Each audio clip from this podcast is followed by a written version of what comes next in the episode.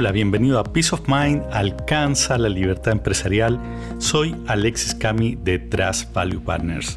Te pido que pienses por un momento en qué tienen en común Procter Gamble, Chevrolet, Ford, Wells Fargo y Domino's Pizza. ¿Se te ocurre que pueden tener en común toda esta empresa? Pero antes, estamos viviendo en tiempos de harta oscuridad.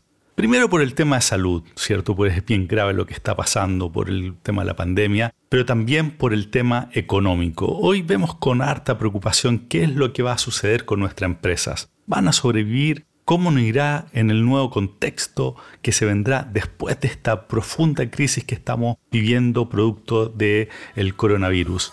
La oscuridad da miedo y eso es algo bien humano, pero nunca tenemos que olvidar que esto también pasará vendrá la luz tal como el día viene después de la noche. Si bien es siempre cierto que la mentalidad, es decir, el mindset con que enfrentamos los desafíos definen en gran medida nuestras posibilidades de salir airosos, esto es especialmente así en momentos de grandes crisis como las actuales. Y de eso te quiero hablar ahora, pues es clave que estemos con la mentalidad apropiada. Te hablaba de Procter Gamble, Chevrolet, Ford, Wells Fargo y Domino's Pizza. ¿Por qué?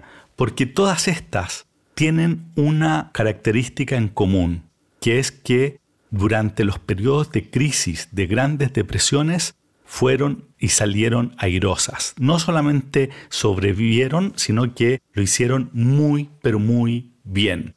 Procter Gamble y Chevrolet fue para la Gran Depresión del 29 y Ford, Wells Fargo y Domino's Pizza son ejemplos de haber salido muy fortalecidos de la crisis del 2008. Cada una utilizó su propia estrategia, pero no se dejó estar ni aceptar la profecía autocumplida que si todo anda mal, entonces ellos también tienen que andar mal.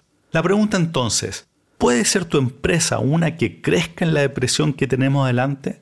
Sé lo que estás pensando. Hoy el foco es sobrevivir y pensar en cómo crecer suena absolutamente loco, una pérdida de tiempo. Bueno, ese es exactamente el punto que te quiero tocar hoy.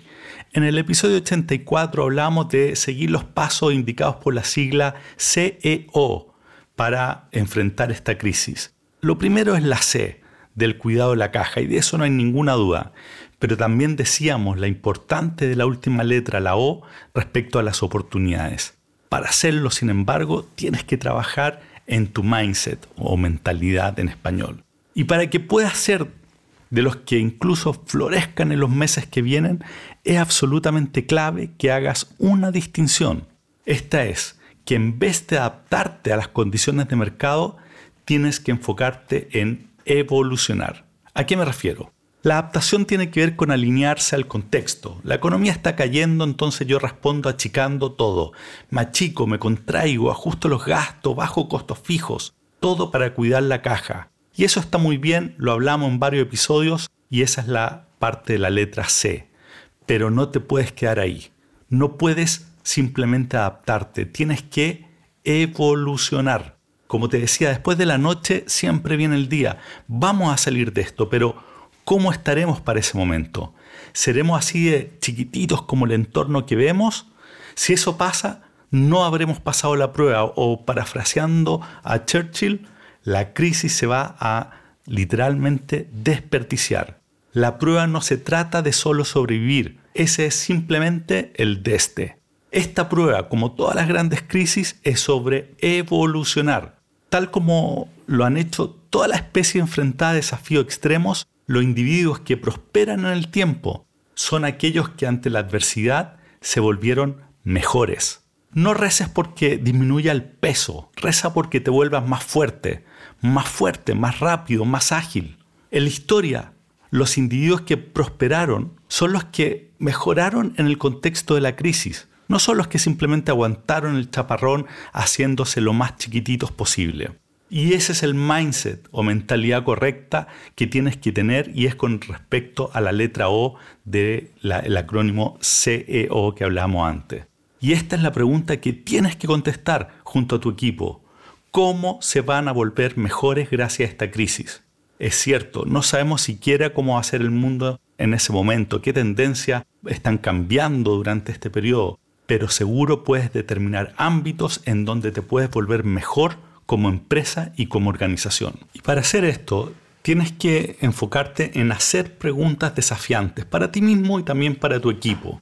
Para ayudarte a empezar en este proceso y ponerte en este modo de evolución, te planteo y te cuento algunas de las preguntas que hemos discutido con nuestros clientes para que las puedas discutir con tu equipo de gestión. Y preguntas como, por ejemplo, ¿qué podemos hacer ahora para que nuestros clientes actual y futuro nos vean como su proveedor o socio de negocio más confiable, más resiliente y el que agrega más valor? ¿Qué puede salir de eso? Por ejemplo, en el caso de uno de nuestros clientes, empezó a hacer videos para seguir aportando valor incluso en periodos donde no está operando y ha tenido un incremento en las bases para relacionarse a través de redes sociales impresionante. Gente que no tenía ni idea que eran potenciales clientes, hoy día están generando una cantidad importante de leads eh, a través de las redes sociales. Otra pregunta es respecto a cómo asegurarnos que cuando la vida empieza a volverse normal nuevamente, no vamos a enfrentar un problema por la paja de demanda con la que nos encontraremos. Y ahí lo que está haciendo otro cliente está en proceso de variabilizar prácticamente o gran parte de sus costos que hasta ahora eran fijos. Y eso le puede abrir una tremenda nueva oportunidad en términos de modelo de negocio. Al tener menos costo fijo, tiene mucho más flexibilidad. Otra pregunta que te puedes hacer es cómo aprovechar las cosas que están aprendiendo durante este periodo de dificultad y incorporarlas en la organización, en la institución.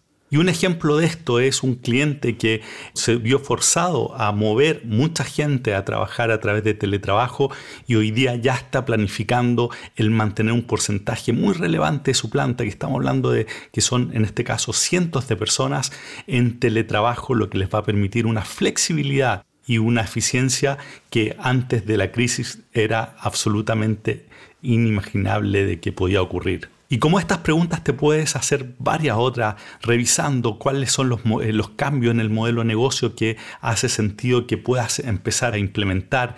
Desde, por ejemplo, generar nuevos servicios que sean recurrentes, pensar en qué cosas puedes automatizar, dónde puedes hacer cambios con respecto al sourcing, a tu abastecimiento de distintos países, eh, llevar actividades y procesos a la nube para bajar la inversión que tienes que hacer en infraestructura y bajar el riesgo en el proceso.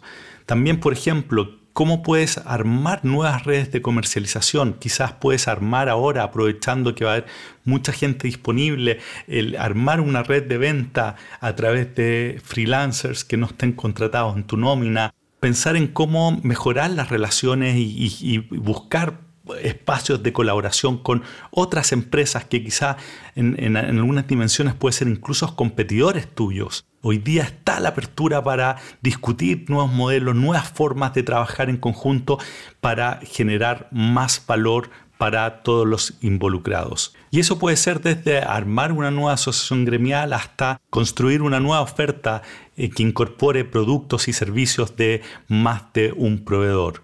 En fin, Piensa en las distintas partes de tu modelo de negocio y hazte la pregunta junto con tu equipo, cómo pueden dar un salto cualitativo en términos de cómo lo están haciendo, cómo te acercas más a los clientes, cómo flexibilizas más el modelo, cómo haces más variable tus costos que hasta ahora son fijos, cómo te acercas más, cómo produces más valor, cómo te comunicas con ellos mientras está difícil el tener el contacto más directo. Todas estas son preguntas que deberías estar haciéndote. Genérate el espacio para hacerte estas preguntas junto a tu equipo porque van a ser importantes en construir la nueva versión de tu empresa. Y hoy día no sé cuál es la dimensión en la que tú vas, puedes mejorar, pero seguro que la hay.